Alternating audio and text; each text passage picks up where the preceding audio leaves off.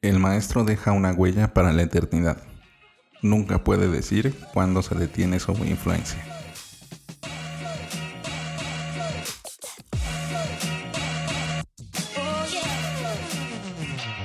Hola, ¿qué tal? Bienvenidos a Ventaja Podcast, el podcast en donde hablamos de principios, estrategias y tácticas para los negocios tradicionales, online y startups.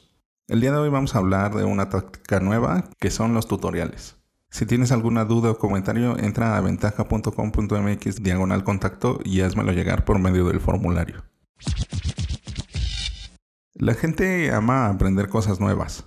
Si sabe cómo hacer algo que la mayoría de los demás no sabe hacer, recopilar esa información en un tutorial en línea a menudo puede atraer una tonelada de enlaces. He aquí cómo hacerlo. Crea un tutorial de primera calidad. Ahora cuéntale a la gente sobre él. Y esto es opcional. Al crear tu tutorial es importante asegurarse de que realmente tiene algo de valor para las personas. También debes asegurarte de que no haya sido hecho un millón de veces. Aquí hay algunas cosas que puedes hacer para que tu tutorial se destaque. Que sea lo más completo posible. Que abarque todos los detalles.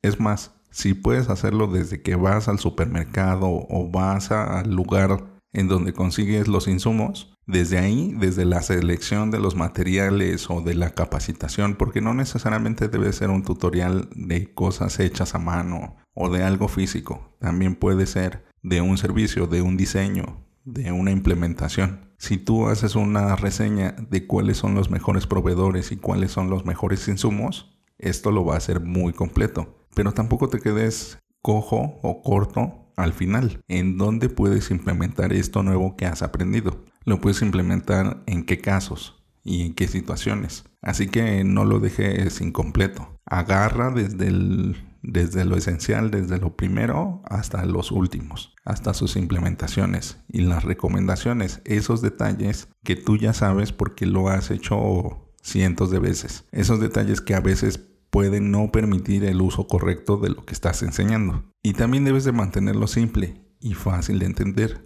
Hazlo lo más sencillo posible. No te metas en la textura de cada una de las situaciones. Manténlo simple para que pueda ser replicable y, sea fácil de entender para que ellos puedan también compartirlo con alguien más. También dale tu propio giro a la idea, ya que este es un gran consejo si tu concepto ya se ha hecho antes y esto es lo que usualmente pasa. Volteamos al internet o a nuestras referencias y encontramos que esto ya se ha hecho y que a lo mejor lo hacen muy bien, pero siempre, siempre le puedes dar un giro y puedes encontrar una idea que lo haga más valioso.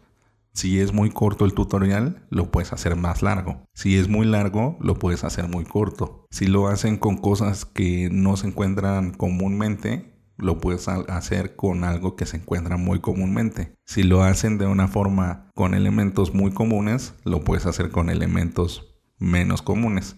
Siempre le puedes dar un giro a esta idea. Y usa la mayor cantidad de imágenes posibles para transmitir los puntos clave. También es importante recordar que no todos los tutoriales tienen que ser publicaciones escritas. También se puede crear un video, diapositivas, audiolibro, podcast o incluso una mezcla de estas cosas. Lo que más te recomiendo es que involucres la mayoría de estas. Cuando tienes un tutorial, entonces es hora de contarle a la gente. Y te digo, esto es opcional. La forma más rápida es hacerlo por correo electrónico. Aquí hay algunas personas que pueden estar interesadas. Los bloggers de la industria esas personas que han desarrollado una marca personal y se han posicionado en tu industria. Hazles una invitación, cualquiera que haya vinculado un tutorial similar, aunque sea inferior. Es decir, aquí vas a usar la técnica de rascacielos, que ya la vimos en un episodio anterior, o cualquiera que haya comentado un tutorial similar, es decir, la táctica de recopilación de comentarios.